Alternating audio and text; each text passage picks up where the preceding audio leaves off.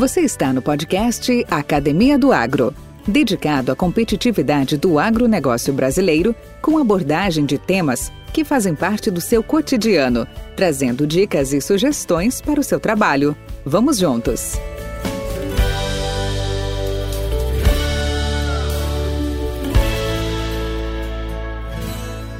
Olá, pessoal! Bem-vindo à Academia do Agro, a todos vocês, nossos ouvintes, nossos colegas. É uma satisfação estar aqui novamente com vocês. Como fazemos isso semanalmente, né? Toda terça-feira e toda sexta, a gente está aqui com novidades, com novos convidados, com novos insights, novos conceitos, inovações, tecnologias e, por que não, negócios, né? Tudo gira em torno do negócio. Bom, Cara, hoje nós vamos falar sobre um tema muito, muito interessante, muito audacioso, mas assim, audacioso já foi, hoje já é, de certa forma, dominado, e que é nós falarmos sobre como desenvolver inovação com sustentabilidade. Quais as principais tecnologias que estão chegando para o produtor brasileiro? A adoção hoje de bioinsumos, biofertilizantes, biodefensivos, traz vantagens ambientais e reduz custo mesmo? Essas e entre outras perguntas nós vamos tratar em nosso encontro hoje, com um tema cada vez mais relevante de tecnologia e inovação para o agronegócio. Hoje, um novo mundo encontra-se em testes nos laboratórios dos cientistas. E este mundo novo, que aliás não é tão novo assim, vamos combinar, né? Virá para aperfeiçoar o atual mundo, um tanto desajustado. Cientista, você sabe que é um eterno inconformado. Sempre persegue inovações, se assim não for, não é cientista. E o mundo é movido pelo inconformismo da ciência. Vamos ilustrar este ponto com tendências e pesquisas que se encontram em andamento neste, neste momento e que podem e irão impactar fortemente a nossa agricultura na próxima década. Bom, aqui eu vou dar um pitaco sobre esta evolução trazendo um texto bastante simplificado sobre o RNA mensageiro, de autoria de Décio Luiz Gazzoni, pesquisador da Embrapa. Aliás, nós temos um colega da Embrapa aqui, ex-Embrapa, mas eh, viveu muitos anos ali, trabalhou muitos anos lá, que, que vai nos ajudar nesse entendimento. Vamos lá. Todos os seres vivos possuem um código herdado dos progenitores, que são os genes localizados no núcleo de uma célula. Os genes são compostos pelo DNA, e contém instruções para a síntese de compostos químicos fundamentais para a vida, uma espécie de livro de receitas.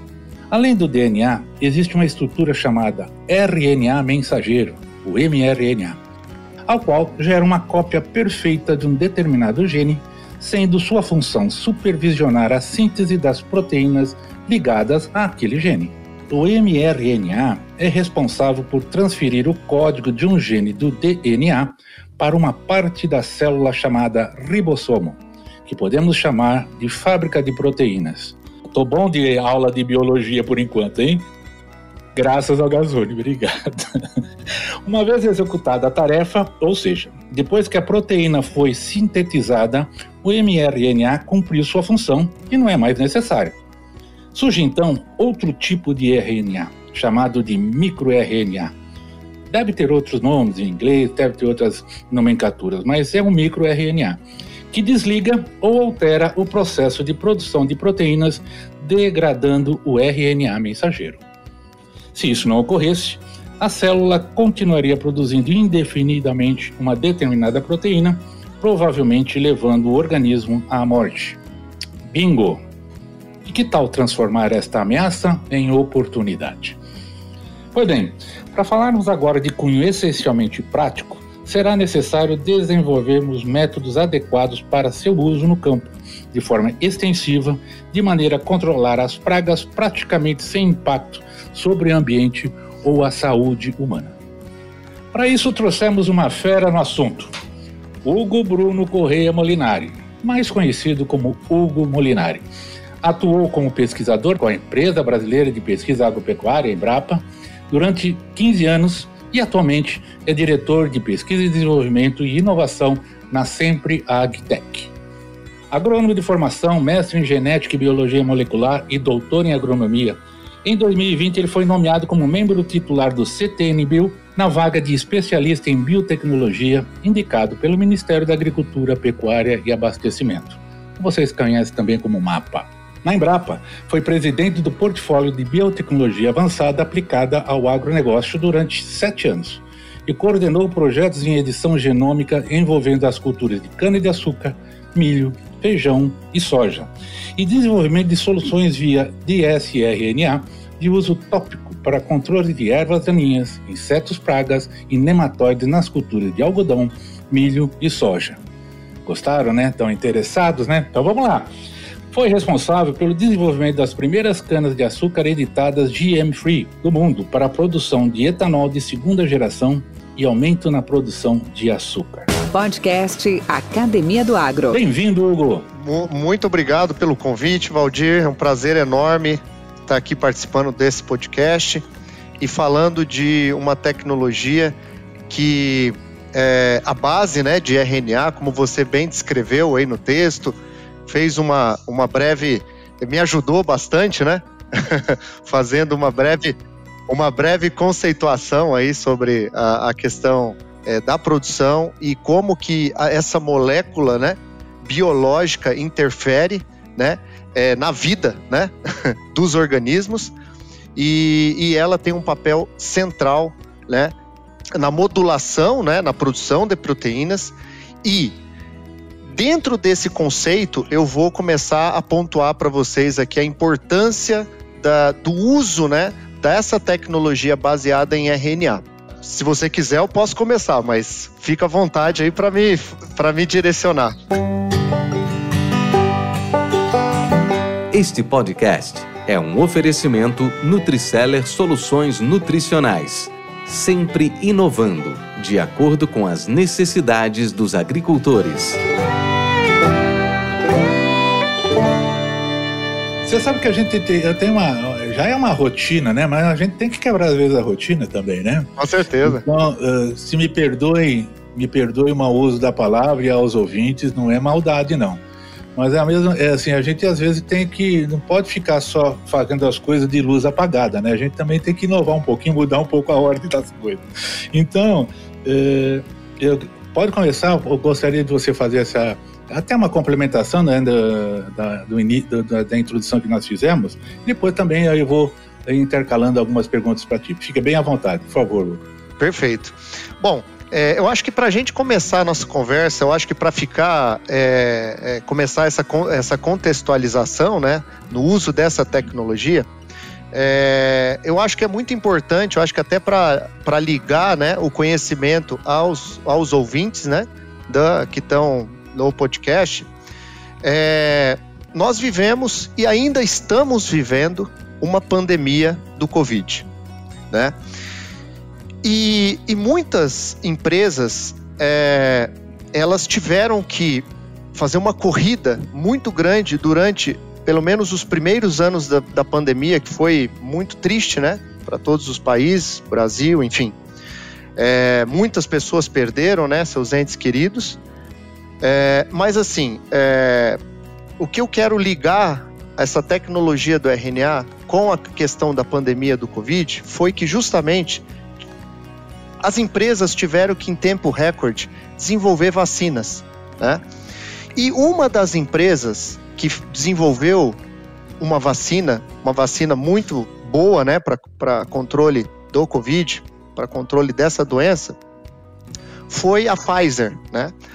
A empresa Pfizer, a farmacêutica Pfizer, ela desenvolveu uma vacina à base de RNA, né?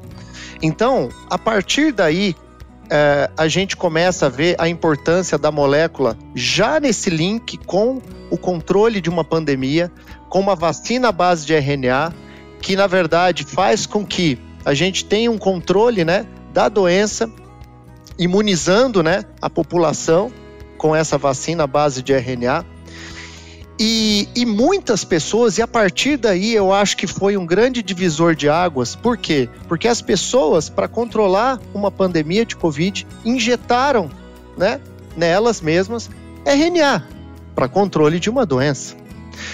E esse divisor de águas foi muito importante porque, se isto pode e tem um grande potencial de curar pessoas, por que não usá-lo na agricultura? Por que não usá-lo na indústria é, cosmética? Por que não usá-lo na indústria da aquicultura, né? Ou a indústria de alimentos, enfim. É, existe uma, uma grande é, possibilidade né, de utilizar a molécula, ou baseada na molécula de RNA, uma multiplataforma de soluções. Bom, vamos então agora trazer para a nossa agricultura. Então, dizendo então, a, a, a, uma coisa muito ruim trouxe uma coisa, uma grandes possibilidades de aplicação da molécula, né, para nós. E a ciência trabalhou fortemente. Muita gente fala assim: ah, as vacinas foram desenvolvidas em tempo muito rápido, né? Muita gente às vezes até não confiava, né? Na, na, na vacina, mas o fato é, foram mais de 30 anos de pesquisa prévia.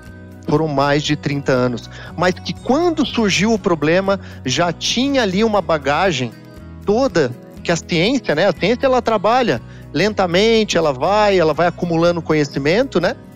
E quando surgiu a pandemia, esse conhecimento e a integração de vários centros de pesquisa, enfim, empresas, culminou então com a consolidação então da tecnologia que foi a vacina, né?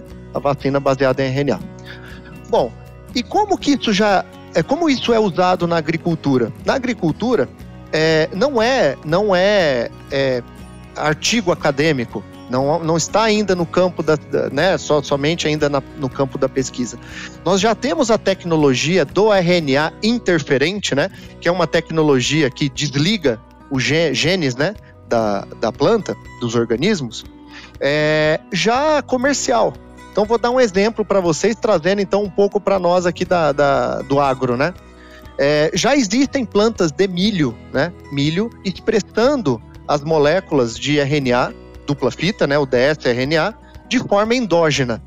Então a própria planta ela produz aquela molécula que tem é, alvo específico, né, numa proteína específica de uma, de, um, de uma praga que causa problemas na cultura do milho, que no caso é a larva alfinete, que é a diabrótica virgífera. Tá? Então eles pegaram, identificaram um gene essencial daquele organismo produzir uma molécula que vai interferir na produção dessa molécula e eu não, consequentemente, eu bloqueio a, a expressão dessa proteína, de, desse gene, né? A, a transcrição desse gene, né? A molécula do RNA para como você bem disse, né, Valdir, no início, para uma proteína essencial para aquele, para a sobrevivência daquele organismo. Se eu bloqueio esse passo, eu não tenho, consequentemente, a proteína que é essencial para a sobrevivência daquele organismo. Então, com isso, esta tecnologia baseada em RNA já existe uma tecnologia comercial em milho. Quem desenvolveu essa tecnologia? Primeiro a Monsanto, depois, né, a Monsanto foi adquirida pela Bayer, e isso é uma tecnologia hoje da Bayer. Essa planta, essa, esse evento, né, ele chama Smart Stack Pro, né? Então é um evento que vai ser liberado ainda, né? Não sei se foi liberado, mas é, tudo estava caminhando para ser liberado no segundo semestre de 2022 nos Estados Unidos. E em 2023, no ano seguinte, no Canadá. Tá? O que, que essa tecnologia permite? Ela permite que combinando essa tecnologia do RNA interferente junto com proteínas CRI, que já são uma tecnologia consolidada, né? São proteínas inseticidas ou toxinas inseticidas que já estão no, no mercado aí, né? Para controlar insetos praga. Você combinando uma tecnologia com a outra, tecnologia CRI com a tecnologia do RNA interferente, você aumenta a durabilidade do trait ou da tecnologia. Ou seja, você diminui a chance de quebra de resistência, porque você tem duas formas de, de ou modos de ação distintos para controle do inseto praga. Bom, isso é só para fazer uma, uma breve contextualização que a gente já não está no campo mais da ciência, do paper, do laboratório. Isso já é comercial. A tecnologia já está incorporada numa planta de milho comercialmente para é, resolver problemas do agro. No caso aqui, a larva alfinete, né?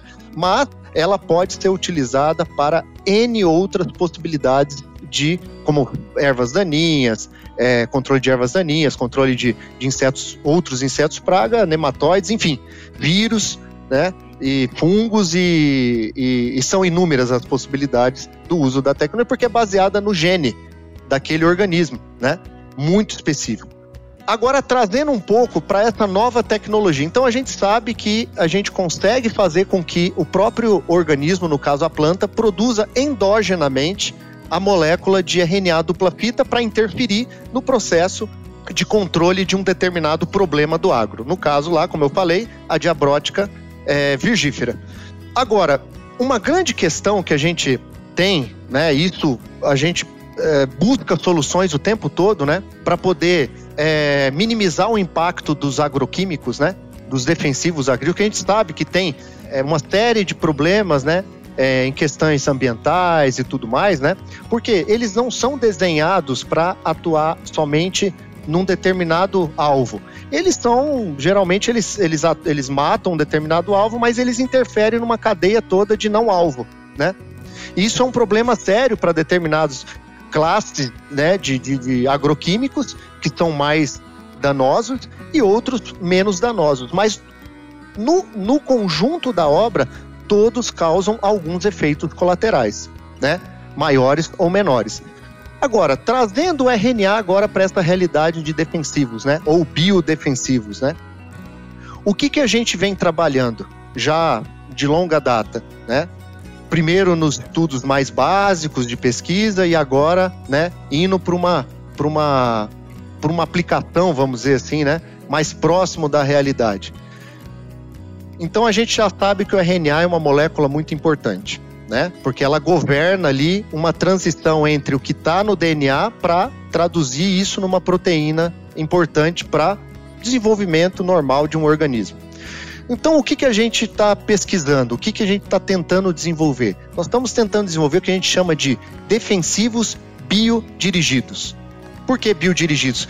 Porque eu consigo, se eu conheço o gene, o gene que faz determinada proteína, que ela é essencial ou ela é letal para aquele determinado organismo, interrompendo algum processo metabólico chave para o desenvolvimento dele, eu consigo desenhar o meu, a minha molécula de RNA de forma muito precisa, de forma muito específica.